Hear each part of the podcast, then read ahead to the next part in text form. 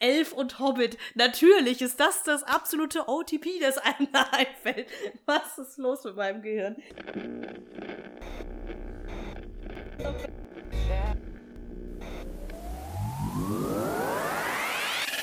Hell yeah! Hell no!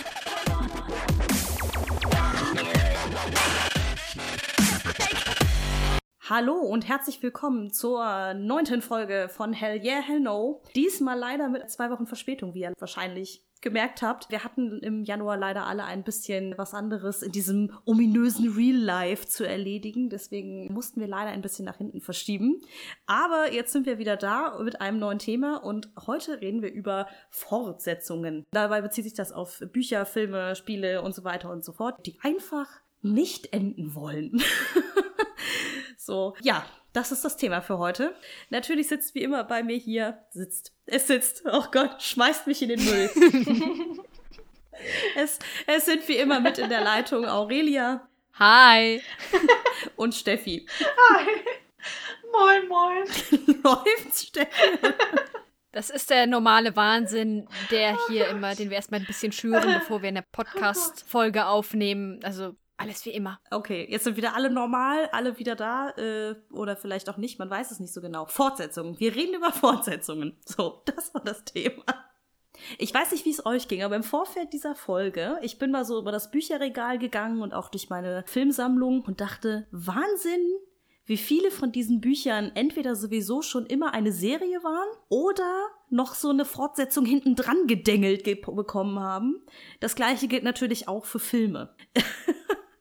War das bei euch auch so? Ja, klar. Also, mei. Wir leben in einer Zeit von Sequelism. Kann man ja ehrlich gesagt nicht mehr anders sagen. Ich finde es bei ähm, Videospielen noch krasser als bei Büchern. Ich weiß nicht, ob krasser als bei Filmen, aber gerade da, da wird ja halt hin, an jede Reihe immer noch irgendwas hinten dran geklatscht. Also so ein schönes Beispiel, finde ich, ist dafür immer dann auch zum Beispiel Mass Effect. Da könnte man gut argumentieren, dass die Mass Effect-Reihe de facto mit der ersten Trilogie um Shepard, das war abgeschlossen, das hatte einen gewissen Spannungsbogen, da war eine Story einfach zu Ende getragen. Aber weil Mass Effect eben ein erfolgreiches Franchise ist und ich kann es auch verstehen, ich hatte auch dann an Mass Effect Andromeda durchaus meinen Spaß, auch wenn das seine Fehler hat, aber trotzdem. Aber weil das eben erfolgreich war, musste dann eben noch ein Ding hinterherkommen. Also das ist wenn ich so mein Spieleregal, mein Bücherregal und mein Filmregal durchgucke, ist das die Regel. Also ich finde es ja, ich find's ja auch gar nicht so schlecht, wenn man weiß, so wie bei Mass Effect, es gibt irgendwie drei Teile, die gehören irgendwie zusammen. Oder auch, ich sage jetzt mal beim Herr der Ringe, um mal was Klassischeres zu nehmen.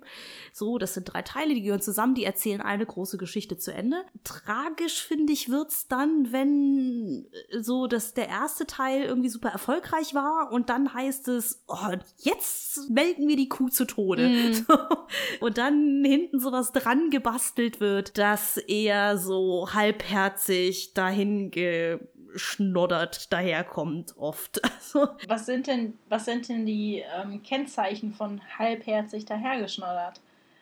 Also jetzt nur das Interesse. Also ich habe das für mich. Ich weiß, wo meine Sachen da sind, wo ich sage, das war so. Aber was ist das für euch? Ich weiß gar nicht, ob das so universelle Anzeichen sind. Für mich ist es ganz gerne mal so, auch äh, wenn dann innerhalb einer Reihe oder irgendwie eine Trilogie dann nochmal ausgeweitet wird auf vier, fünf, sechs Teile, dass sozusagen die, die Grundidee, die mal da gewesen ist, irgendwie flöten geht oft. Oder halt extremst verwässert wird. Also, ich, ja, mir fällt natürlich jetzt mal wieder kein, kein Beispiel ein, das wir nicht schon besprochen hätten, weil über Flucht der Karibik werde ich heute mich nicht schon wieder tot aufregen. Aber. Darf ich da ein Beispiel anbringen? Ja, sehr gerne. Okay, weil dann wird mir, wenn wir Herr der Ringe nennen, direkt einfallen der Hobbit. Weil ich zu den wenigen Leuten gehöre, die mehr oder minder pflichtbewusst beim Hobbit ins Kino gegangen sind. Oh Gott. Weil geil, mehr Herr der Ringe, mehr Peter Jackson, geil. Und leider davon ausgegangen sind, dass das ein Qualitätsmerkmal ist. Mhm. Ich habe mich schon gefragt, also als der Hobbit angekündigt worden ist, ich habe den Hobbit auch gelesen. Der Hobbit ist im Prinzip als Buch von Tolkien ein kleiner schmaler Band, der auch eine relativ einfache Sprache hat, eine relativ einfache Erzählweise verglichen mit Herr der Ringe. Gar nicht negativ ausgedrückt, überhaupt nicht, ne? sondern es ist ein bisschen anders konzipiert. Ja, der Hobbit ist halt kindlicher. Genau. Und dann wurde angekündigt, dass Peter Jackson halt daraus einen Film machen will. Das kam bei mir erst an. Dann sind es aber Filme geworden und da wurde ich schon misstrauisch und dachte nur so, boah, wehe, der macht daraus auch eine Trilogie. Und genau das hat er getan. Mhm. Und wie gesagt, ich bin pflichtbewusst ins Kino gegangen und spätestens beim dritten Teil vom Hobbit, weiß ich noch, bin ich vor der Pause aus dem Kino wutentbrannt gestapft, habe meine Begleitung total verdattert sitzen lassen, weil meine Begleitung war so, was ist los? Ich muss raus, ich muss raus, ich kann nicht mehr. Und ich stand dann wirklich draußen und war sauer. Ich war sauer darüber, wie sie versucht haben, das Ganze auszufleischen, zu ziehen. Ich hatte erst gedacht, er versucht die Geschichte, die da ist, zu ziehen. Und dann stellte sich heraus, das war vorher schon klar, aber da im dritten Teil wurde es für mich zu extrem, dass sie ja Figuren dazu erdacht haben. Was heißt erdacht? Jein, sie haben Figuren aus dem Tolkien-Universum genommen, die schon da waren und sie reingebracht haben, unbedingt um eine Brücke für Nicht-Tolkien-Leser, für die Tolkien-Gucker herzustellen. Also zu den Leuten, die nur die Filme geguckt haben. Und das war halt für mich zu extrem, weil zum Beispiel diese Liebesgeschichte halt für mich da war zwischen einem Elf und einem Hobbit. Es ist nicht so, dass ich gegen Liebesgeschichten. Elf und Zwerg. Oder, Entschuldige, Elf und Zwerg, völlig korrekt. Das macht sie mich noch absurder. Sorry. Ich habe gerade aus irgendeinem Grund Elrond und Sam Gamgee vor mir gesehen. oh mein Gott. Nein. So Elf und Hobbit. Oh Natürlich ist das das oh absolute OTP, das einem da einfällt. Was ist los mit meinem Gehirn? Okay. Nur damit alle Leute wissen, was bei uns in die Liste der potenziellen Folgentitel kommt, das unter anderem. genau. Aber so, und, und, und dass da halt diese Liebesgeschichte zwischen einer Elbe und einem Zwerg eben angedichtet worden ist. Und der Zwerg war quasi tatsächlich reell da, aber nie so ausgeweitet wie dort.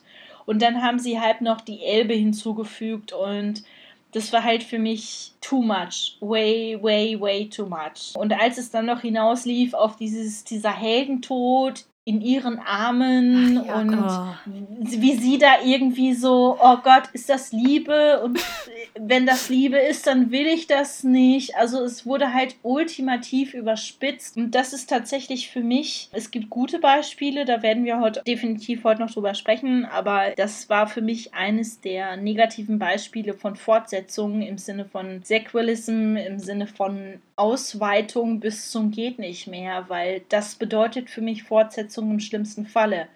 Dieses Ausfleischen, dieses Auseinanderziehen. Du hast im Prinzip einen Plätzchenteig, Du solltest ihn aber nicht weiter ausrollen. Aber du tust es, weil du weißt, es verkauft sich. Und dieses Bewusstsein hat mir persönlich keinen Spaß mehr gemacht. Und es hat mich nur noch frustriert, sodass ich wirklich bei einer Kinovorstellung, die mich 15 Euro gekostet hat, weil es 3D war in einem großen Kino, mittendrin rausgelaufen bin vor der Pause.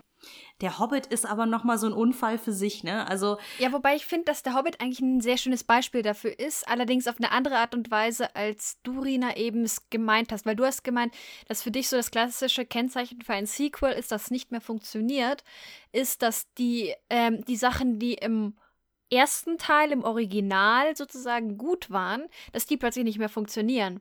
Und ich finde halt aber tatsächlich ähm, der Hobbit ist ein sehr, sehr schönes Beispiel, wie exakt dasselbe wie im Original gemacht wird, es aber keine Bedeutung mehr hat und deswegen halt nicht mehr funktioniert und deswegen so scheiße wird. Weil mein, die Hobbit-Filme, die sind ja auch deswegen so schlecht, weil sie nichts mit Tolkien zu tun haben, sondern ein, ein Sequel zu den Herr der Ringe-Filmen sind, wenn man ehrlich ist. Sie nehmen zwar den Hobbit-Stoff und was halt sonst sich noch so in Mittelerde hat irgendwo ausgraben lassen. Hm. Ja, aber wenn man ehrlich ist, ist es nichts anderes als ein Sequel zu der Herr der Ringe-Trilogie von Peter Jackson.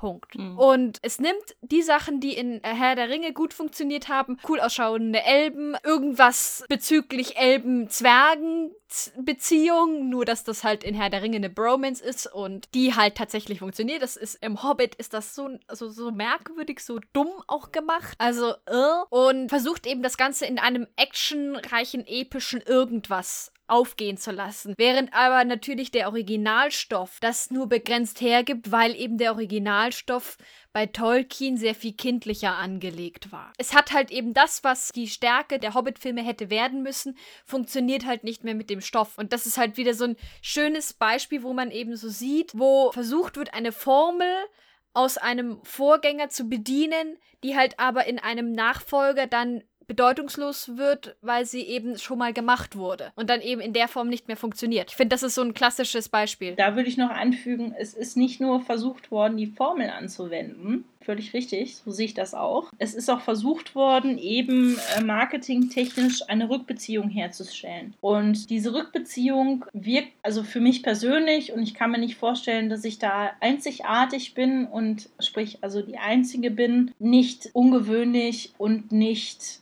natürlich. So wirkt es nicht. Also diese Rückbezüge, alleine wenn ich daran denke, es ist ja nicht nur diese Liebesgeschichte reingeprügelt worden, sondern es ist ja auch versucht worden mit, ähm, der mit. Eigentlich weiß ich es auswendig, aber hier komm, blonder Elb. Legolas! Danke. Also, ich bin total, ja, ich bin total streunerfixiert. I'm so sorry.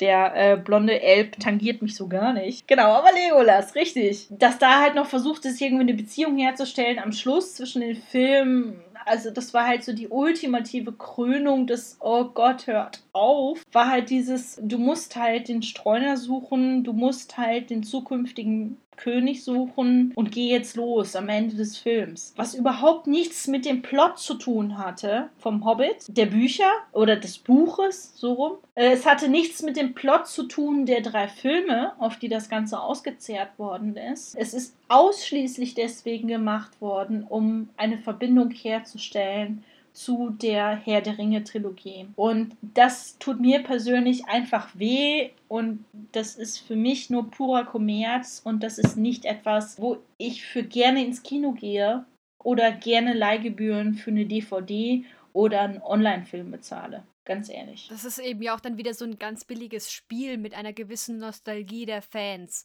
So nach dem Motto, dass jetzt dann eben die die ersten Filme mochten oder denen dann so einen Happen hinzuwerfen. Ah, das kenne ich, das kenne ich, das kenne ich. Das ist, finde ich, auch immer so ein ganz billiger und auch oft sehr fauler und merkwürdig wirkender Kniff. Den finde ich eben auch sehr, sehr typisch für diese Art von schlechten Sequels. Also, um nochmal kurz äh, Mass Effect Andromeda zu bedienen, das macht das da ganz genauso. Da kommt, findet man immer mal wieder am Rande so Brocken, die dann auf die originale Trilogie verweisen. Die wirken unglaublich merkwürdig und es ergibt, finde ich, innerhalb der Story und innerhalb der ganz, des ganzen Konzeptes absolut keinen Sinn. Aber es ist halt drin, weil es drin sein soll. Und das ist so etwas, wäh, erzählt mir eine eigene gute Story und lasst mich mit dem Scheiß in Frieden.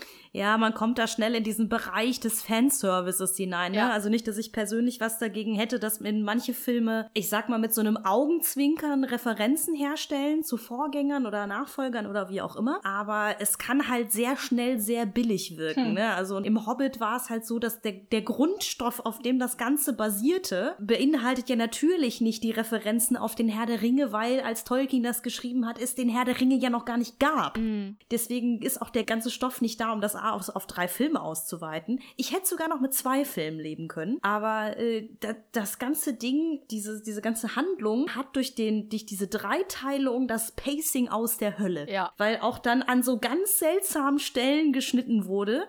Zum Beispiel halt dann bei diesem Kampf mit äh, Smaug. Ja der ja dann quasi mittendrin aufhört und der letzte Film damit anfängt und das sind dann 10, 15 Minuten gefühlt von diesem Film nur. Und du denkst dir einfach. Und jeder Film dauert wieder drei Stunden. Ja, und du denkst dir nur so, denkst dir, äh, was, was zum Teufel? Also gerade beim dritten kann ich verstehen, dass Steffi wieder aus dem Kino gehen wollte oder gegangen ist, weil da habe ich auch echt gedacht, das ist eine verdammte Frechheit.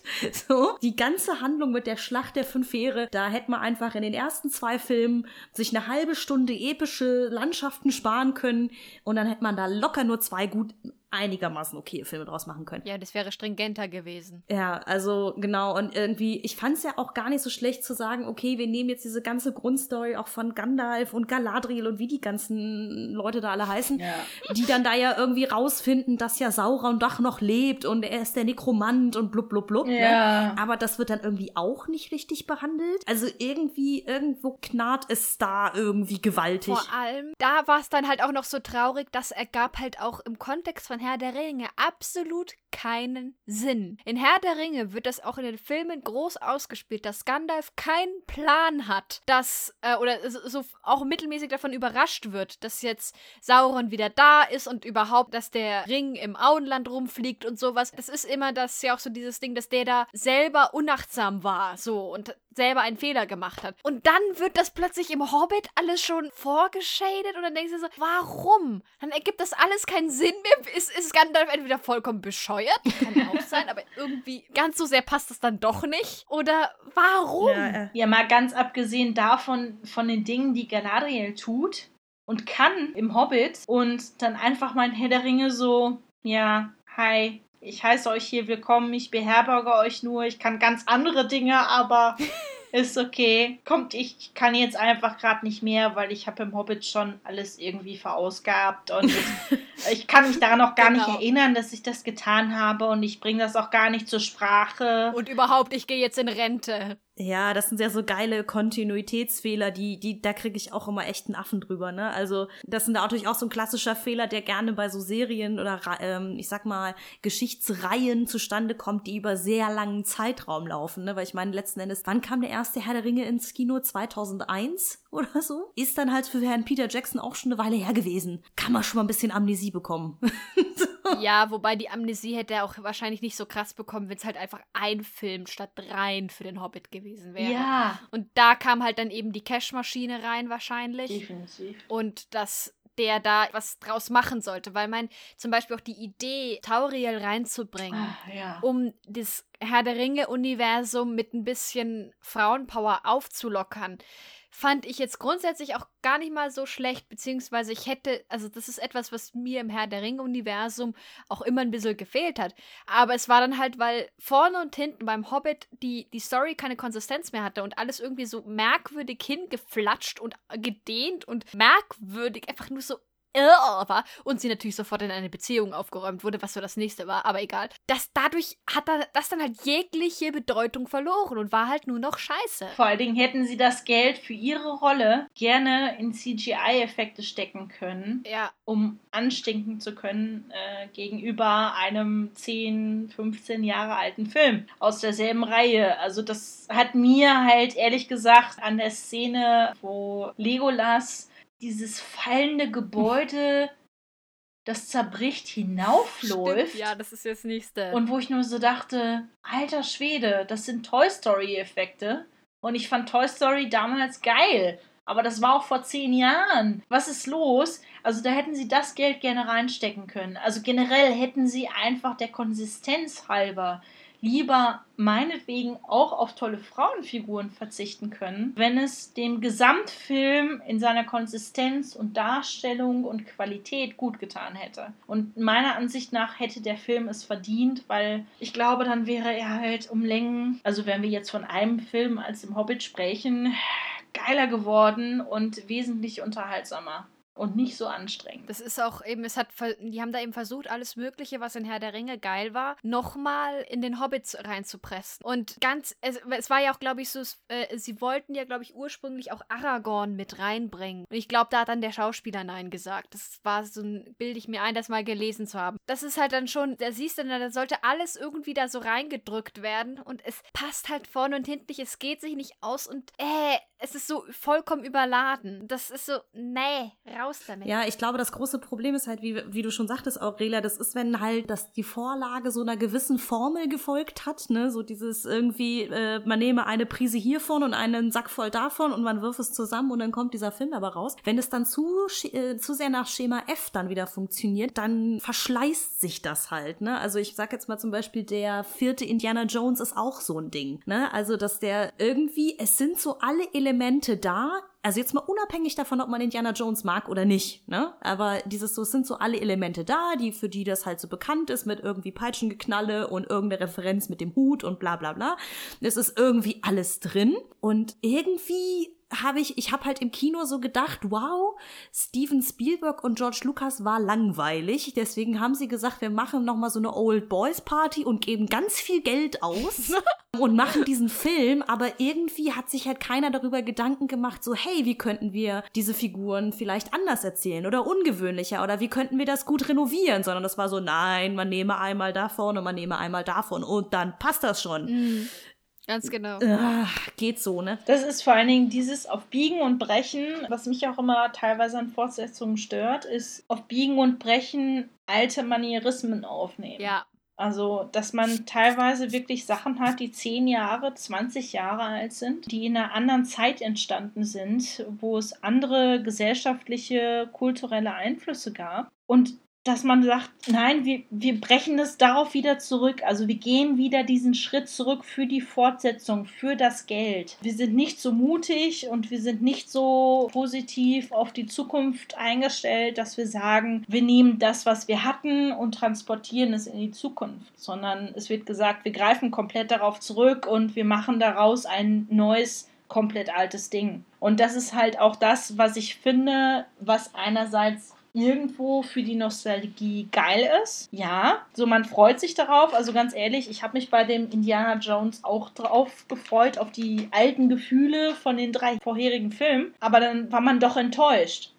Weil man so viel an Lebenszeit zwischen diesen Filmen und der Fortsetzung zugebracht hat, so viele neue Eindrücke gewonnen hat, dass man irgendwie doch ein bisschen davon ausgegangen ist, dass diese Lebenszeit auch bei diesen Personen, bei den Schreibern des Drehbuches, bei den Regisseuren einhergegangen ist und auch Einfluss genommen haben auf das Drehbuch. Und das ist aber oftmals nicht der Fall. Und das macht in meinen Augen, sage ich jetzt mal, also ähm, sagt gerne nein oder stimmt zu, in meinen Augen ähm, etwas, was eine Fortsetzung schwach macht. Wenn es nämlich nur den Eindruck erweckt, alte Sachen anzuknüpfen nichts darüber hinaus ja. zu wagen. Ja, das war auch mein Problem mit dem Indiana Jones. Aber ich könnte, ich habe, ich glaube, ich habe ein ganz gutes Beispiel, was, was für mich eine positive Fortsetzung war, wo wir mit der verstrichenen Lebenszeit und so weiter, ne? Jetzt mal unabhängig davon, ob euch beiden der erste Teil gefallen hat oder nicht, aber für mich ist der alte Blade Runner einer meiner absoluten Lieblingsfilme. Ich weiß nicht warum, das ist, dieser Film kam halt irgendwann in den 90er Jahren in mein Leben. Vermutlich, weil mein Vater an Harrison Ford Fanboy war.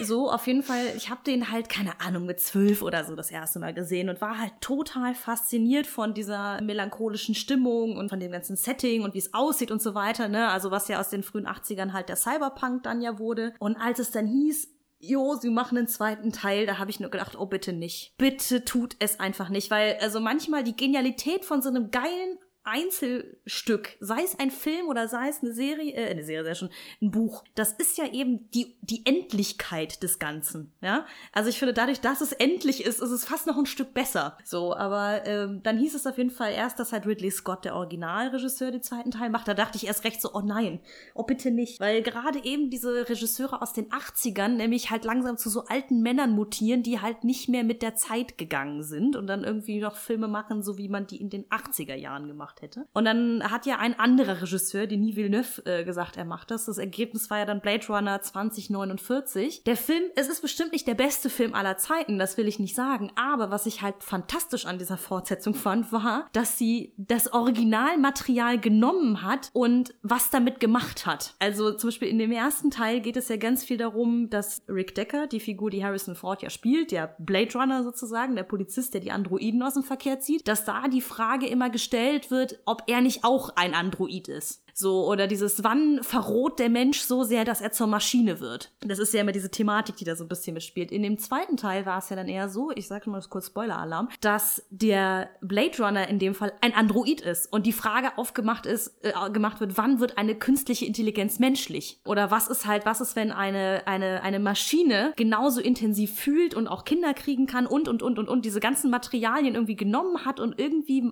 eine, eine eigene Geschichte draus gemacht hat, wo ich dachte so, ah, schön, es wurde dieses Universum benutzt, aber ich habe irgendwie was Neues an die Hand bekommen. Äh, versteht ihr, was ich meine? Das ist so, wo ich sage, okay, da kann, da kann eine Fortsetzung total gut funktionieren. Das finde ich auch gerade deswegen ganz spannend, weil ich musste jetzt, während du geredet hast, musste ich dran denken, mir ist sowas ähnliches positiv aufgefallen, als ich zum ersten Mal Dragon Age Inquisition gespielt habe. Weil die Reihe an sich, das ist schon wieder so eine, eine Sequelism-Geschichte an sich, kann, kann man noch mal drüber reden, aber das habe ich eben als erste, das ist der dritte Teil der Reihe und ich habe ihn als erstes von den dreien gespielt. Und das ganze Setting dabei ist ein relativ generisches High-Fantasy-Setting. Das heißt, du hast einen Helden, der hat halt, da kommt ein uraltes Böse und das muss halt bekämpft werden, wie man das halt als Held so in so einem High-Fantasy-Setting halt macht.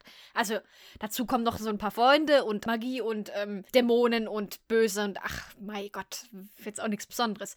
Der Knackpunkt ist aber, das ist so in dieser ganzen Art, wie es angelegt ist, ist das halt so generisch Tolkien-Kopie, dass du eigentlich, oder dass als ich es angefangen habe, habe ich eigentlich damit gerechnet, dass es mittelmäßig mäßig sein dürfte und alle möglichen Klischees nehmen würde, wie sie halt seit Tolkien sich da in diesem Genre etabliert haben. Das ist jetzt halt damit dann nicht direkt Sequelism im Sinne von einer eigenen Reihe, aber im Sinne von einer, äh, sozusagen ein, ein bisschen eines geistigen Nachfolgers. Denn da ist es so, da wird ganz, ganz viel genommen was in dem Genre etabliert ist und was so typisch ist. Und es wird sozusagen geupdatet. Es wird in das äh, 21. Jahrhundert gezogen. Es sind dann halt plötzlich viele People of Color unterwegs. Es sind dann halt plötzlich viele mächtige Frauen unterwegs. Und du kannst ziemlich genau sehen, wie halt plötzlich da ein sehr beliebter Originalstoff genommen wurde, der halt sehr schön, sehr neu, sehr modern interpretiert wurde. Und sowas ist, finde ich, halt immer fantastisch.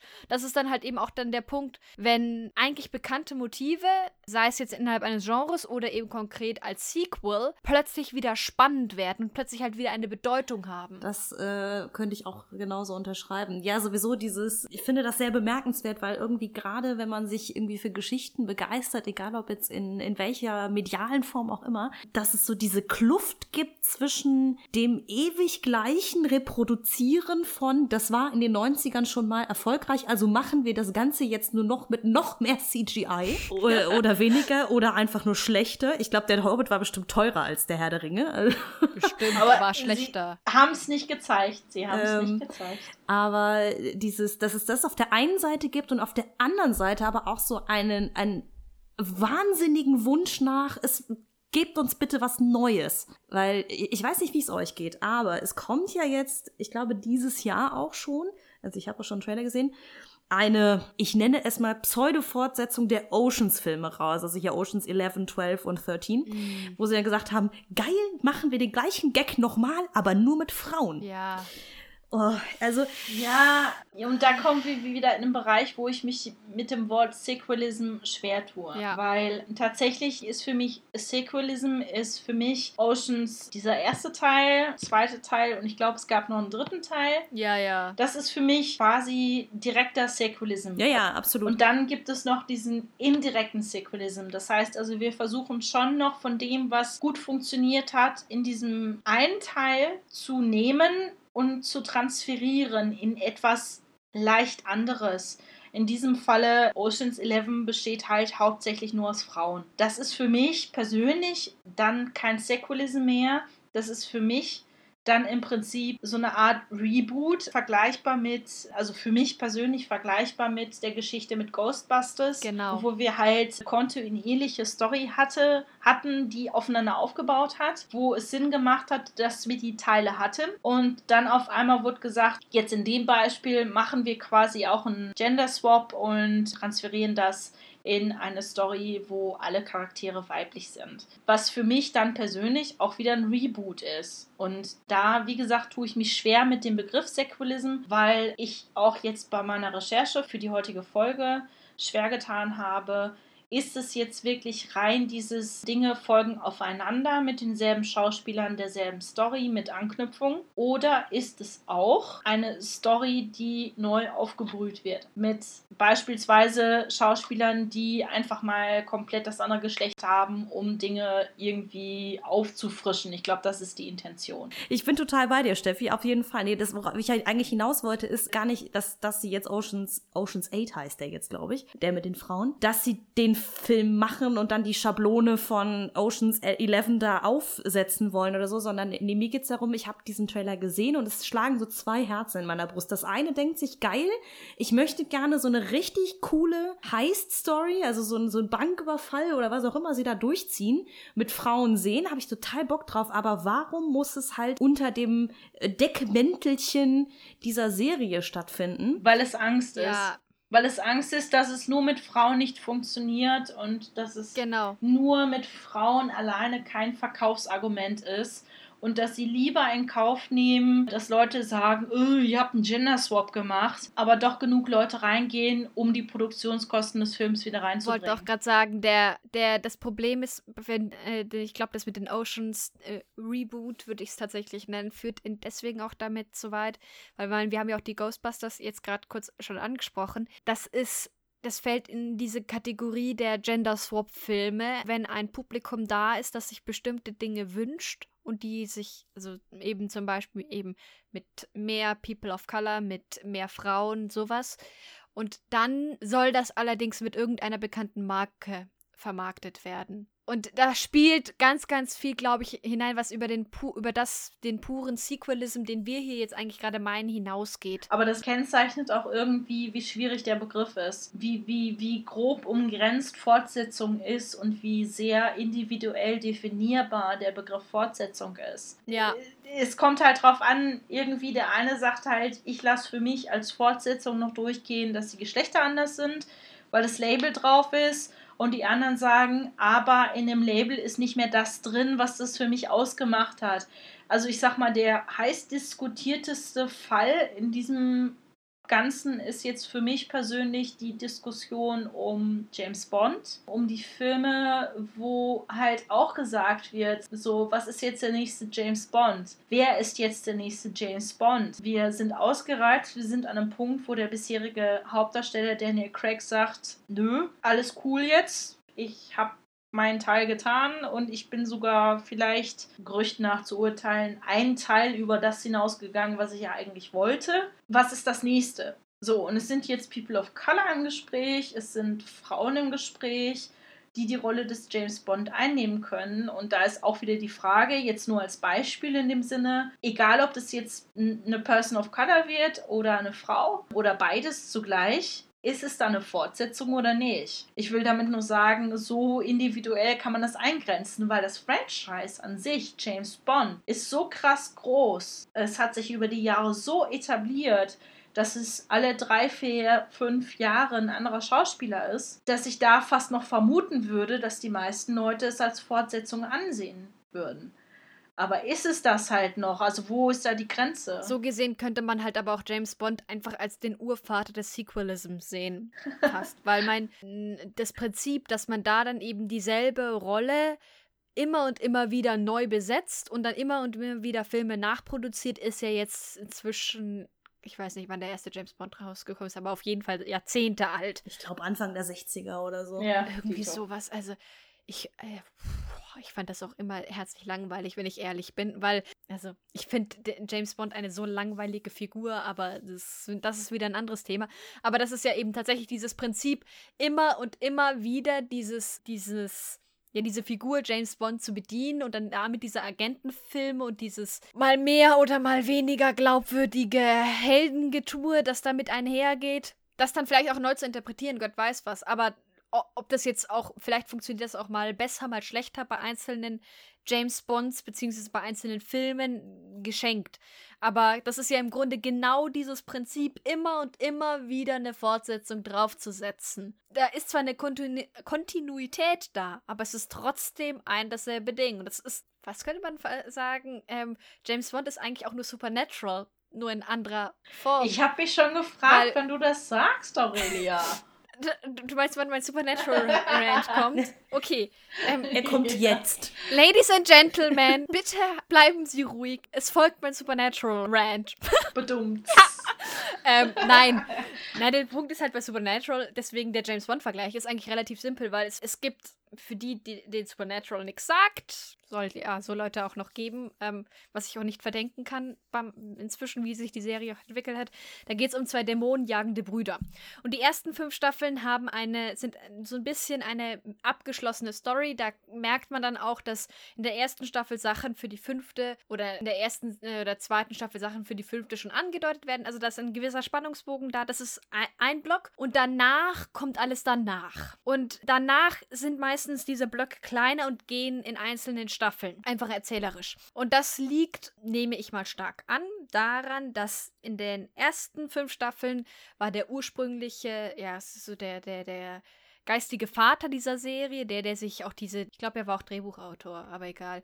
Ja, doch, der war auch oft Drehbuchautor, nicht bei allen Folgen, aber bei den meisten. Jedenfalls der, der sich auch diesen Plot, die Story, die die, die Brüder überlegt äh, äh hat, das ist dessen geistiges Baby diese ersten fünf Staffeln und dann ist der ausgestiegen, weil seine Story mit denen auch beendet war. Und dann kam halt immer und immer wieder noch was hinterher. Und es ist diese, danach so die Staffel 6 bis, ich weiß nicht, 11 oder 12 inzwischen anzugucken, hat immer so etwas von James Bond. Es sind Sachen da, die irgendwie so, du kannst so eine Checkliste durchgehen, die, also die äh, an Konflikten, an Sachen, die gut oder schlecht funktionieren die sind immer noch da, aber es ist irgendwie nur noch weird, weil es halt immer und immer weitergeht. Ja, man muss halt auch immer, das ist ja noch so eine andere Last, die Fortsetzungen ja immer zu tragen haben, ist, sie müssen halt immer noch einen draufsetzen, ne? Ja. Es muss halt immer noch der noch spektakulärere Stunt kommen, sozusagen.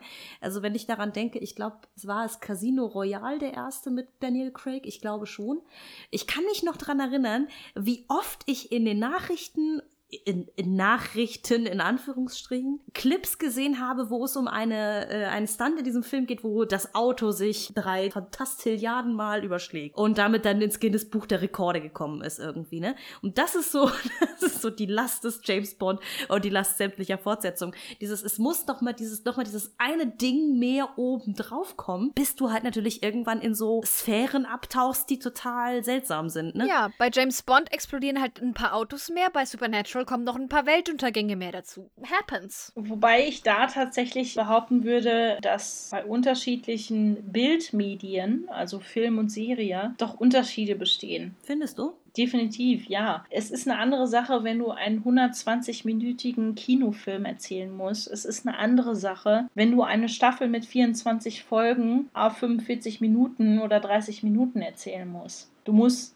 anders, sage ich jetzt mal, ziehen und zerren und den Plätzchenteig anders ausrollen, den ich gerade schon genannt habe. Also den Plätzchenteig musst du bei einer Serie mehr ausrollen als bei einem Film. Ich würde, würde behaupten, dass es tatsächlich einfacher ist, bei einem Film eine Abgeschlossenheit und einen Sinn herzustellen, als bei einer Serie, wo du immer wieder, du hast quasi den Story Arc, sage ich jetzt mal, bei einer Serie, wenn sie darauf angelegt ist. Bei Supernatural ist das Story Arc quasi gehälftet. Du hast quasi einen Hauptstory Arc von Folge 1 bis, keine Ahnung, Folge 24. Aber du hast in den ersten drei Folgen was grobend Klärendes und dann gibt es so einen kleinen Hochpunkt zu Folge 15 und dann geht es mit ein paar Filler-Folgen weiter und dann zur Endstaffel. Also du brauchst immer wieder Beruhigungsfolgen. Du brauchst Folgen, wo die Leute sich beruhigen können und so ein bisschen klarkommen, wieder runterkommen und diese Erzählung Erzählweise oder diesen Erzählzwang hast du nicht bei einem Film, wo du 120 Minuten nur hast und da in einem strengen Rahmen alles abreißen musst. Von Einführung des Gegenspielers bis hin zur Krise und dann zur Lösung. Deswegen glaube ich, dass es bei einer Serie, will ich damit sagen, noch viel schwieriger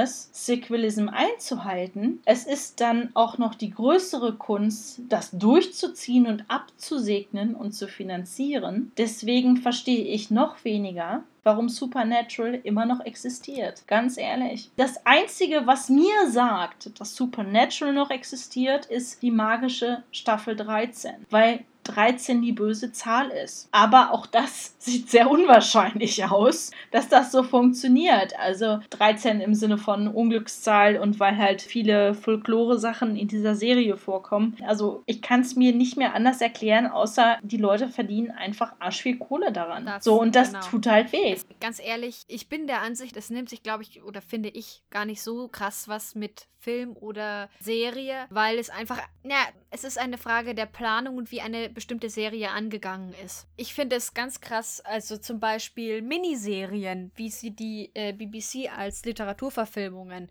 gut, ist dann auch nochmal ein Extrafall mit Literaturverfilmungen, aber trotzdem, die nur eine Staffel gehen und vielleicht auch nur acht Folgen haben. Die, weil die dann eben sehr stringent geplant sind, die funktionieren sehr oft sehr gut. Oder auch grundsätzlich merkst du bei manchen Serien mehr und bei manchen weniger, dass da ein gewisse, äh, eine gewisse Idee, ein, ein gewisser größerer Arc über mehrere Staffeln hinweg mal da war. Und wenn der ausgeht, dann wird es dann halt merkwürdig. Das ist das Supernatural eben auch so ein schönes Beispiel. Die ersten fünf Staffeln, klar sind die auch noch mal, ziehen die sich mehr als im Vergleich zu einem Film, weil es halt ich einfach eine andere Erzählweise ist, aber trotzdem ist da über fünf Staffeln ein großer Bogen drin und das funktioniert. Wo es dann halt nicht mehr funktioniert, ist wenn ihnen selbst der Stoff ausgeht und wenn keine Planung mehr da ist oder wenn sie von Staffel zu Staffel sich hangeln müssen, weil es eine finanzielle Frage ist. Und bei Supernatural konkret, die, ich bin mir ziemlich sicher, die planen ihren Kram einfach von Staffel zu Staffel, was ich auch verstehen kann. Und das, der einzige Grund, warum diese Serie noch existiert, ist, dass das Fandom irgendwann mal Tumblr übernommen hat und eine blühende, wirklich extrem blühende Fankultur hat, die das halt, der Patient ist tot, aber das Fandom nicht. Da kann ich übrigens das Gegenbeispiel bringen. Ich kenne tatsächlich ein Fandom,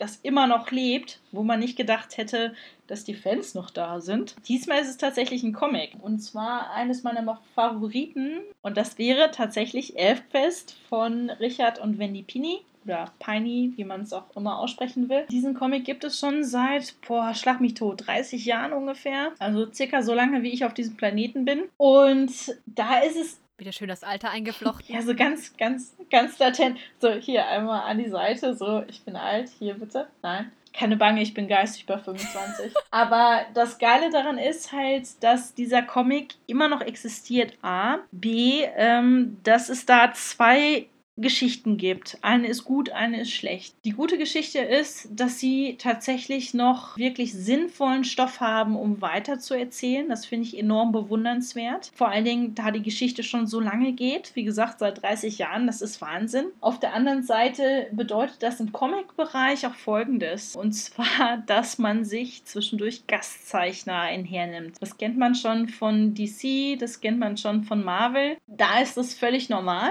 dass immer wieder andere Zeichner genommen werden. Ich persönlich tue mich deswegen auch schwer, in diese Comicwelt einzutauchen. Nicht nur, weil sie so generell groß ist, sondern auch immer wieder andere Zeichner sind, auf die ich mich einstellen müsste, aber nicht will. Und dann habe ich jetzt halt diesen Comic Elfquest, der mir sehr am Herzen liegt, seit ich denken kann. Und dann auf einmal taucht ein anderer Zeichner auf, wo ich die Story lesen will, wo der Zeichner aber oder die Zeichnerin, keine Ahnung, aber einfach wirklich nicht meinen Erwartungen von Qualität entspricht oder meinen Erwartungen von Ästhetik, sagen wir es mal so. Und wo es dann wirklich schwer ist, weiterzulesen und man sich quasi weiter quält, weil man weiß, die Geschichte ist von der Originalautorin geschrieben worden und man liest das jetzt so weiter. Generell ist das irgendwie für mich die Krux bei diesen Comics oder bei vielen Comics, dass man das hat das hat es mir auch schwer gemacht, einzutauchen in diese Superheldenwelt von Marvel und DC, weil dann quasi aufgrund dieses Sequelisms dann immer wieder andere Zeichner aufgetaucht sind, wo man aber nicht immer mit einverstanden ist. Auch immer wieder unterschiedliche Leute, die die Geschichte geschrieben haben, wo man auch nicht immer mit einverstanden ist. Und um die Verwirrung komplett groß zu machen, einfach auch mal Dinge resettet worden sind, wo man gesagt hat, Jetzt ist alles auf Null. Freundet euch damit an, was wir euch ja, hier vorsetzen. Ja, das, äh, das finde ich bei den, also gerade bei den klassischen Marvel, DC, Superhelden-Comics auch mega verwirrend. Also nicht, dass ich nicht sogar die Lust hätte, mir zum Beispiel mal den ein oder anderen Wonder Woman-Comic zu geben oder so, wobei ich auch glaube, da im Zuge des Filmes haben sie auch einen Cut gemacht und haben mit der Serie Rebirth oder so neu angefangen. Ja. Aber die trotzdem hat ja jede dieser Figuren oder jeder dieses, jede dieser dieser Welt eine gewisse Vorgeschichte. Also wenn ich mir mal alleine angucke, wie lange es Superman schon gibt, wenn ich mir angucke, wie lange es Captain America schon gibt. Oh. Denk einfach nur an die Avengers-Filme. Ich habe erst vor ein paar Tagen, also es ist zwar nicht Comic, aber sondern die Verfilmung, aber ich habe jetzt vor ein paar Tagen Civil War geguckt. Ja, da bin ich so raus. Und ich habe eigentlich alle relevanten Filme dazu gesehen. Und dann saß halt trotzdem so davor und gedacht, oh Gott, Moment, wait, what? Ja. Und das, äh, das war schon immer ein ganz großes Problem, weil ich einfach schon an der schieren Masse des Materials gescheitert bin. Ja. Also dieses, weil ich mir denke, das, also das kannst du gar nicht mehr aufholen, was da, was da aufzuarbeiten ist. Es wird halt irgendwann unübersichtlich. Und das Lustige ist aber trotzdem, letzten Endes ist das ein absoluter positiver Ausgang einer Never-Ending Sequelism Story für Leute, die an diesem riesen Mammut-Projekt arbeiten. Jeder, der angestellt wird, jeder Zeichner, jeder Autor für Superman, für Spider-Man, für Green Lantern, hast du nicht gesehen, kann sich sicher sein, er wird für seinen Job bezahlt. ja. Er geht positiv daraus und es werden, die Leute werden das kaufen. Und dann ist es aber wieder das Frustrierende für Leute, die irgendwie einen Roman geschrieben haben oder so. Ich sag jetzt mal, dann vielleicht sogar im Self-Publishing rausgegeben haben oder sonst was. Das hat gut funktioniert. Sollte ich jetzt damit weitermachen oder nicht? Das Problem ist, dass diese, dieser, dieser Sprung zu dieser Comic-DC-Marvel-Welt so krass groß ist, dass man nur dieses Riesenvorbild hat, aber da ganz, ganz, ganz, ganz schwerlich drankommen kann. Dass also zwischen, also ich habe mittlerweile das Gefühl, dass diese Comic-Welt Sequelism für sich absolut komplett akzeptiert hat, es absolut die Todesstrafe ist, wenn du das hinterfragst. Aber bei allen anderen Medien, Serien, Filme und so weiter, Bücher. Du bist herzlich willkommen, das zu hinterfragen, warum da jetzt die und die Fortsetzung gedreht worden oder geschrieben worden ist. Das ist für alle Leute, die schreiben, irgendwo tödlich im Sinne von, ich würde sehr gerne mehr damit verdienen und es hat gut funktioniert, aber bewege ich mich jetzt im richtigen Medium dafür oder nicht? Der Punkt ist, glaube ich, halt auch ein bisschen, dass der Comicmarkt halt auch noch mal einen Tick anders funktioniert, soweit ich das weiß. Ja, natürlich, natürlich. Das impliziert das. Weil in jedem Fall funktioniert halt diese, diese ganze Aktion mit dem Sequelism nur mit einer großen Marke. Versuch mal deinen Roman als so eine fette Marke zu stilisieren, dass das überhaupt funktioniert, weil Sequelism hat natürlich auch die Kehrseite, jetzt rein von der Produzentenseite, wenn man jetzt mal einen Autor sozusagen als Produzenten äh, eines Romans jetzt einfach nur betrachtet, dass natürlich, wenn du in, keine Ahnung, drei, vier, fünf Teile in deiner Reihe drin bist, dass dann halt der sechste Teil nur noch für die interessant wird, die wirklich alles vorher gelesen haben. Oder das meiste zumindest vorher gelesen haben. Und es immer schwieriger wird, noch einzusteigen, beziehungsweise dir natürlich auch dein Pool an Lesern, der wird halt irgendwann kleiner, weil dir an, auf dem Weg immer wieder Leute abspringen. Aber dafür intensiver. Natürlich intensiver, aber trotzdem, es lohnt sich dann erst dann, wenn du halt, keine Ahnung, eine J.K. Rowling bist und so eine große Fanbase hast. Muss auch nicht mal J.K. Rowling sein, aber es einfach ein großer Name bist und so eine Fanbase hast, bei der es sich tatsächlich dann lohnt. Beziehungsweise dir diese Fanbase aufbaust, indem du halt zum Beispiel leichte Unterhaltung schreibst, die halt gut konsumierbar ist, was ich jetzt auch gar nicht abwerten möchte oder sowas. Aber weil Unterhaltung hat auch durchaus ihren, ihre Berechtigung, aber also wo es dann halt auch jetzt nicht großartig an Aufwand ist, auf dem Laufenden zu bleiben, wie denn deines, wie diese Ja, Story denn weitergeht. Fun Fact, ich habe irgendwann mal, ich glaube, ich mit einem Kollegen mal drüber ausgetauscht, dass diese, ihr kennt doch bestimmt diese ganzen Bergdoktor äh, Ja. äh, He- Cent, 50 Cent Heftchen, die man im Supermarkt oder im Kiosk so bekommt. Habe ich noch nie gekauft. Noch nie. Noch nie. Das, das, darum geht es gar nicht, aber das funktioniert ja quasi auch per Sequelism par excellence. Nämlich war ja einfach irgendwie, es werden Reihen etabliert und dann kommt jede Woche oder einmal im Monat oder wie auch immer das neue Heft raus. Und der, mein, der Kollege, mit dem ich mich da ausgetauscht habe, der hat bei dem Verlag gearbeitet, der Werbung oder da, da in der Marketingabteilung gearbeitet, die Werbung für diese Heftchen macht. Und er sagte, das ist halt eine Sparte, das will man gar nicht glauben, damit verdienen die die meiste Kohle in diesem Verlag. Nicht mit den teuren Hardcovern und den hochwertigen Taschenbüchern, sondern mit den billig produzierten, schnell zu lesenden Serien tatsächlich. Ja. ja, klar. Also das ist ein Potenzial, das nicht zu unterschätzen ist. Und ich meine, glaube bei Comics ist es ähnlich, weil es halt, also Comics sind ja nicht viele Seiten, die dann halt einfach in höherer Schlagzahl rausgeworfen werden auch, ne? Das bestärkt mich einerseits, oh Gott, wie soll ich das jetzt sagen? Einerseits bestärkt mich das in meiner Theorie, andererseits auch nicht. Ich habe im Vorfeld zu dieser Sendung überlegt, ob man sagen kann, dass Sequelism am besten funktioniert, wenn der Inhalt niederkomplex ist. ja. Und jetzt gerade in Gedanken erwürgen mich alle Marvel- und DC-Fans. Aber ich würde jetzt niederkomplex gar nicht münzen nur auf Inhalt und Struktur, sondern auch auf Länge, was auch ein ein Faktor von Erfassbarkeit ist, einfach. Egal was. Und das überlege ich die ganze Zeit. Also funktioniert das oder nicht? Wie gesagt, beim Hobbit war ich super unzufrieden. Ich war ehrlich gesagt fast persönlich verärgert, so richtig. Ich fühlte mich irgendwie angegriffen als jemand, der den Hobbit gelesen hat. Aber wenn ich mir dann solche Basic-Sachen angucke, wie, ich weiß nicht, ob ihr das gesehen habt, das ist ein 2000er-Film, Shanghai Noon. Ja! Und davon gab es auch eine Fortsetzung, Shanghai Nights, drei Jahre später. Aber es war halt total okay. Ja, es Da war hat- super. Ich glaube, da hat keiner gesagt, irgendwie, dasselbe gilt auch für Rush Hour oder so, was auch wieder mit Jackie Chan ist. Da hat, glaube ich, keiner gesagt, warum. Ich glaube, alle Leute, denen der erste Teil gefallen hat, die haben sich auch in den nächsten Teil gesetzt und gesagt, ich erwarte nichts Großes, sondern ich will jetzt nur für 120 Minuten bespaßt werden und ist okay.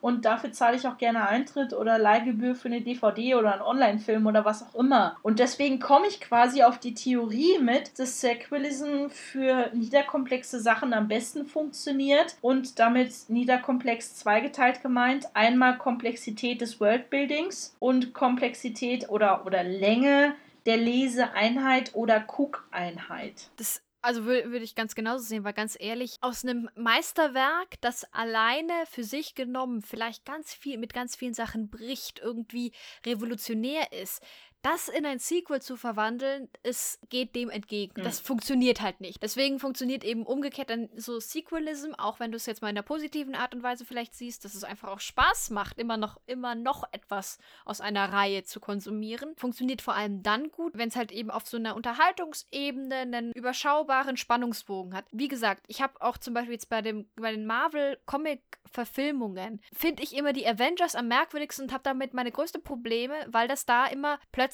dann, weil alle Superhelden auf einem Haufen rumrennen und alle gleichzeitig mit ihren Plots irgendwie da so zusammengeworfen werden, mal mehr oder mal weniger auffällig, ist es dann halt, wird es halt dann so unübersichtlich, dass es eben nicht mehr leicht zu überschauen ist. Und da ist es dann halt das, wo es funktioniert noch gerade so, finde ich immer. Aber, aber das, da siehst du dann eben, siehst du eben, kannst du schön diesen Mechanismus beobachten, wo es dann kurz davor ist zu kippen. Ich wollte gerade sagen, was Steffi beschrieben hat, ich musste die ganze Zeit denken, so, ja, und deswegen wird es wahrscheinlich auch noch einen Teil von The Fast and the Furious geben. Ja, ja, also, das wird zumindest in die Theorie passen, ganz ehrlich. Es ist, die Wahrscheinlichkeit ist gering, um bei den Beispielen zu bleiben, dass es jetzt einen vierten Teil von Herr der Ringe gibt. Und ja, sogar einen vierten Teil von den Hobbits. Die Tolkien-Erben haben es ihm verboten, vor allem. Ja, aber dafür hat sich doch jetzt Amazon die Rechte an der Serie gekauft. Ich bin auch übrigens sehr gespannt, wenn dann jetzt dieses, diese heilige Kuh Game of Thrones endlich geschlachtet ist. Ach Gott, dass, endlich, äh, ja. dass sie ja jetzt schon fünf Spin-off-Serien angekündigt haben. Fünf! Ach du Scheiße. Wir übertreiben gleich mal Oh. komplett. Ja, aber dieses Franchise ist halt, das muss jetzt totgeritten werden. Ja. Das ist, oh nee. Und wie niedlich ist das? Ich bin einfach seit der ersten Staffel Game of Thrones raus, weil Klein Steffi nicht damit klarkommt, dass so viele Leute sterben und ich wollte nicht, dass Sean Bean schon wieder stirbt und er ist direkt mal geköpft worden am Ende der ersten Staffel und seitdem habe ich keine einzige Folge Game of Thrones mehr gesehen. Kleine Aurelia ist seit der vierten Staffel raus, weil ihr zu viel sexuelle Gewalt vorkam. Und bei mir war nur noch, das habe ich gar nicht mehr mitgekriegt, okay, huh. Und das Einzige, was ich noch geguckt habe, war Shame on Me auf einer ominösen Webseite namens youtube.com. War dann einfach nur noch, wie King Joffrey eventuell abgetreten ist, weil ich ihn wirklich nicht mochte. Und das war das Einzige, was ich in die fortlaufenden Staffeln reingeschaut habe. Ja, ich würde gerade sagen, Game of Thrones ist noch mal, auch noch mal so ein Desaster für sich. Da, also, Und alle Fans draußen gerade so, uh. nein, also ich bin, also ich bin wahrscheinlich von uns dreien ja diejenige, die die Serie noch am besten findet. Also ich sage ja nicht, dass ich sie schrecklich Ja. finde, aber jetzt spätestens auch hier in der, was war es, die siebte Staffel? Ja, die siebte. Da merktest du plötzlich, was für ein blutleeres, schlaffes Etwas das wurde. Oh Gott, mir fällt gerade auf, dass das voll die Penismetapher war. Entschuldigung, das war jetzt unbeabsichtigt. Okay, äh, nochmal kurze Spoiler-Alarm für alle, die bis jetzt da noch nicht hingeguckt haben. Also kurz mal für fünf Minuten weghören. Fünf Minuten? Ja, da, na, das ist Pi mal Daumen. Ich hätte auch zwei Sekunden sagen können. Nein, aber so, sie haben irgendwie am Ende der äh, sechsten Staffel drei Viertel des Casts halt abgemurkst und jetzt, jetzt gehen die Dinge halt so dem Ende entgegen im Sinne von, jetzt kann man sich nicht mehr in 5000 Sidequests verlieren, sondern man muss jetzt mal zu diesem Endziel diese scheiß White Walker zu besiegen. Und da fing es es auf einmal an, plötzlich so eine sehr lahme 0815 Fantasy-Story zu werden, die im höchsten Maße vorhersehbar wurde. Die war es immer. Boah, diese Feinde, die wir uns gerade da draußen machen. Ne? Ja. Wahrscheinlich wird unser Leben noch zu Game of Thrones, wenn das so weitergeht. Oh. Wir reden hier gerade um Kopf und Kragen. Aber ganz ehrlich, liebe Leute da draußen, wenn das an Game of Thrones hängt, was ihr von uns denkt, also unterschiedliche Menschen haben halt unterschiedliche Ansichten. Ich fand es auch wieder sehr witzig. Ich werde ja nichts groß erzählen, weil die Serie gefühlt erst eine Woche alt ist, aber jetzt fing diese Netflix-Serie Altered Carbon halt an. Yeah. Mein einer Kollege, der mich drauf gebracht hat, war halt voll dabei am Anfang und war so, das wird bestimmt voll großartig. Wir haben beide innerhalb eines Wochenendes die ganze Serie gesehen. Er war todesenttäuscht hinterher und ah, und das ist scheiße und das ist scheiße und das ist scheiße und ich war so, ja, ich habe mich halt ganz gut unterhalten gefühlt. So, ich kann zwar, also ne, ich sehe ja halt auch die Probleme, die diese Serie trotz allem hat, aber es ist so, naja, grundsätzlich habe ich mich erstmal unterhalten gefühlt und das ist bei Game of Thrones halt auch so. Aber ich finde es immer ganz spannend zu sehen, woran andere Leute also sich dann auch stören können oder so, weil manchmal ist es ja auch so, zum, vor allen Dingen bei Serien. Ich weiß nicht, wie es bei euch ist, aber bei Serien bin ich manchmal richtig so naiver Idiot. Ja. Ich gucke das, ich, diese Kniffe, die überall so ausgelegt werden, die Brotkrumen, die mich zum, zum Ziel führen, ich finde sie einfach nicht. ich sehe, also, das ist so, ich gucke und.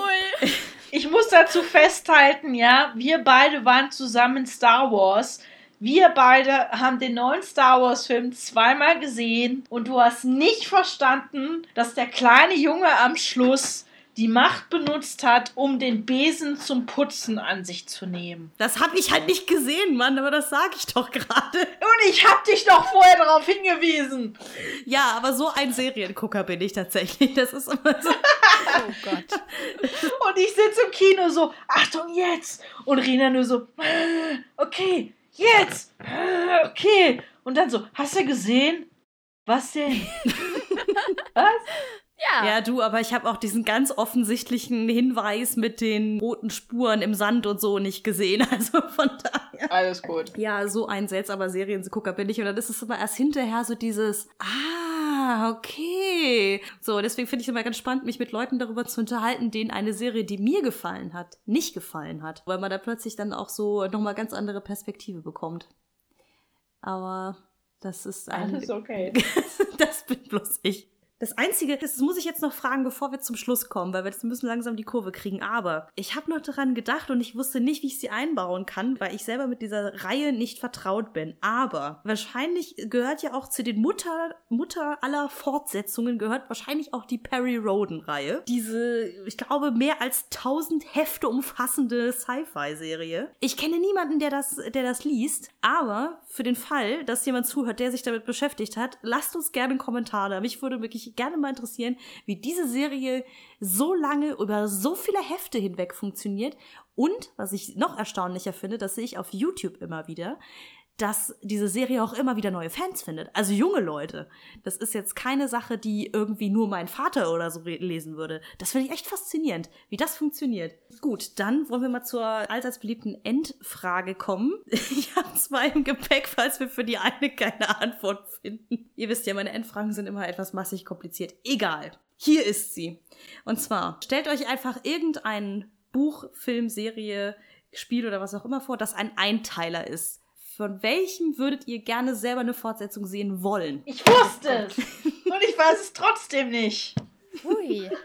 Das Traurige ist, ich habe jetzt gerade an ein, zwei Spiele gedacht, die ich, bei denen ich sehr viel Spaß dran hatte und an denen ich, bei denen ich mir ein Sequel gewünscht hätte. Also zum Beispiel Dishonored. Aber da gibt es inzwischen ein Sequel. Ja, genau das Problem hatte ich nämlich auch, dass ich bei sehr vielen Sachen da dachte, oh ja, das war ein erster cooler Teil. Gibt es schon eine Fortsetzung zu?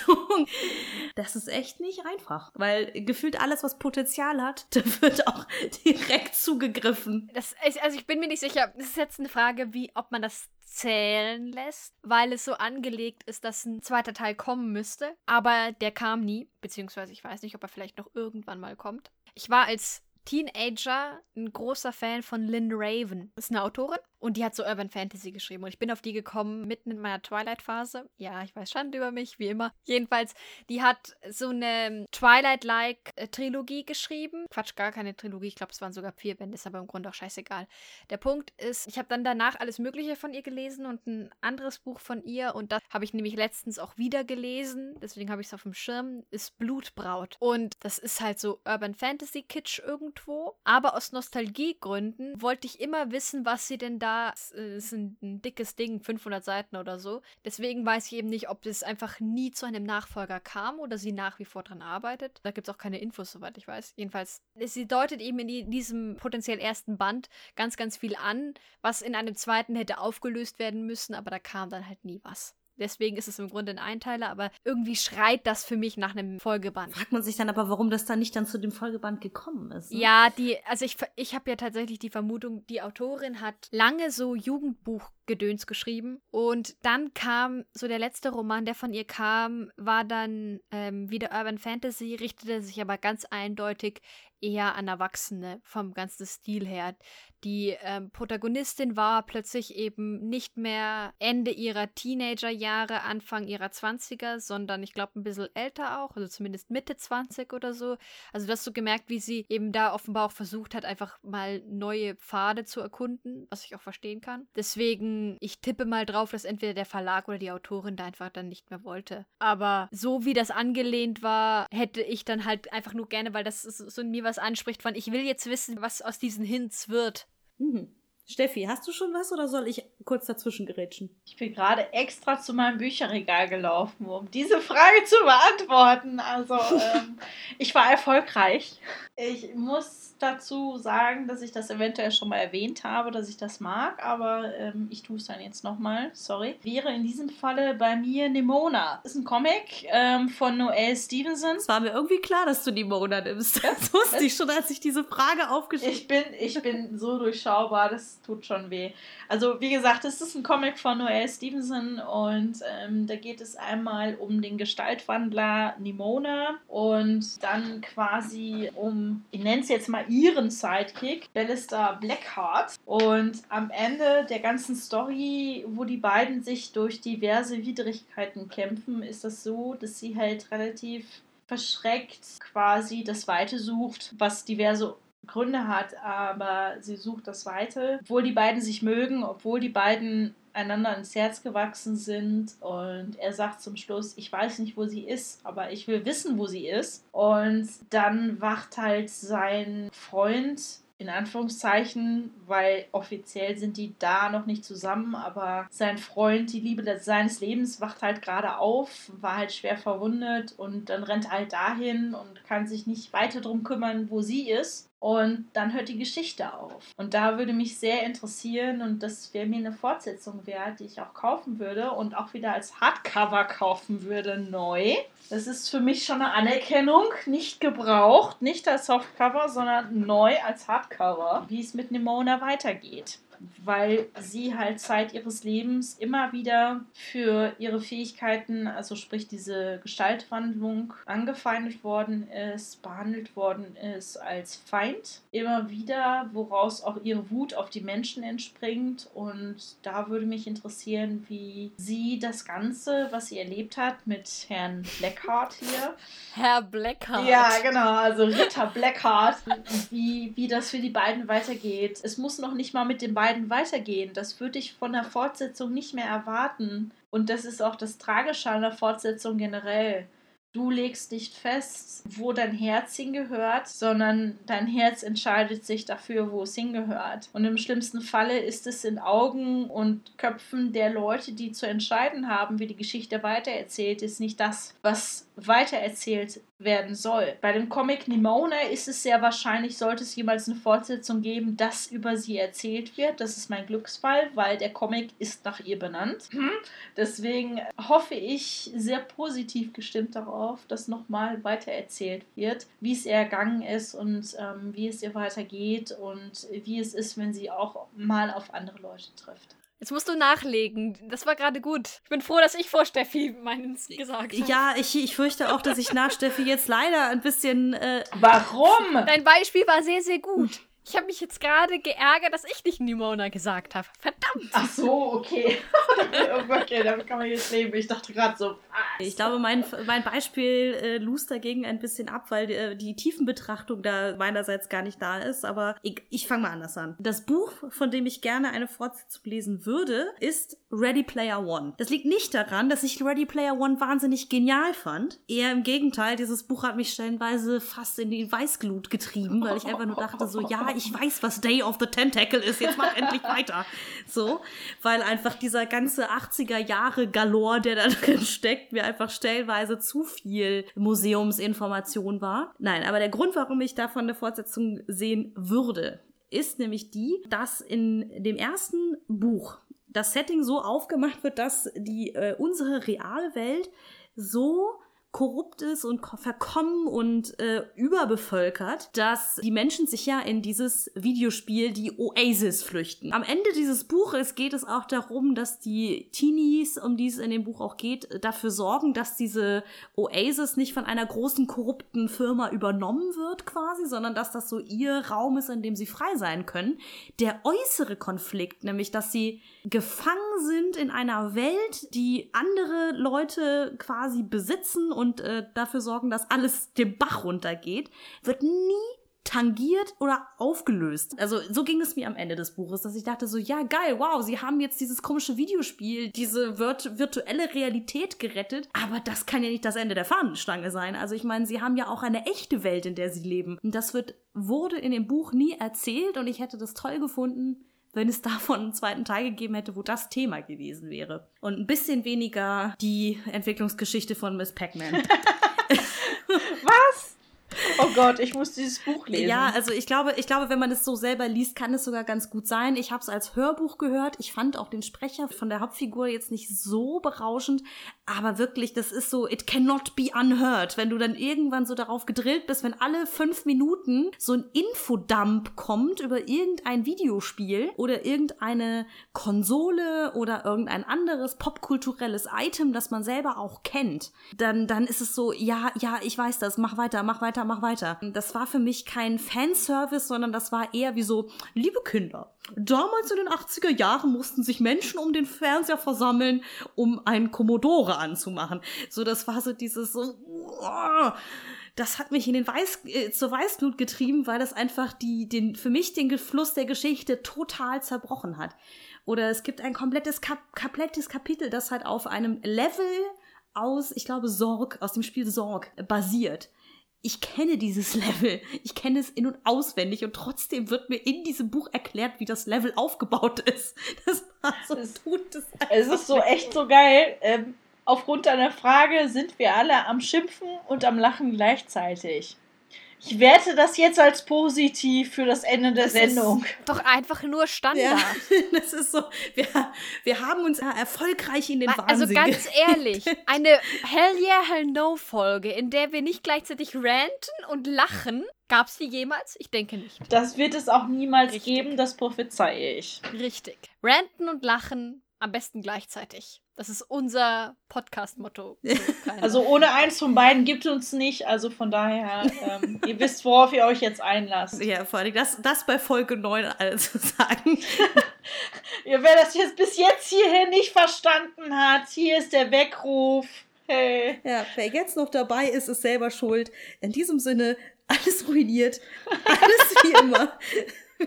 Wir danken euch fürs Zuhören, wünschen äh, euch noch einen schönen Abend oder wann auch immer ihr das hier hört. Wir haben es jetzt hier schon relativ spät. Der äh, akute Wahnsinnslevel beweist es wieder.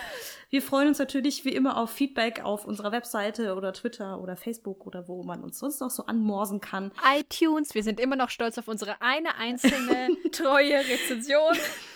Genau, auch auf iTunes sind wir zu finden. Freuen uns natürlich auch dort über Bewertungen und Kommentare, weil das natürlich dann noch mehr Menschen hilft, uns auch zu finden. Das wäre dementsprechend toll, wenn ihr uns dabei unterstützt.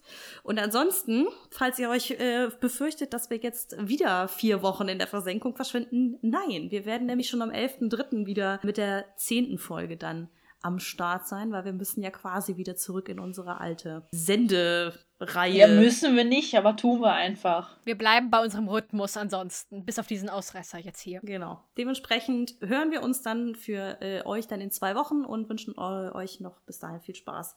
Tschüss. Tschüss. Ciao, ciao.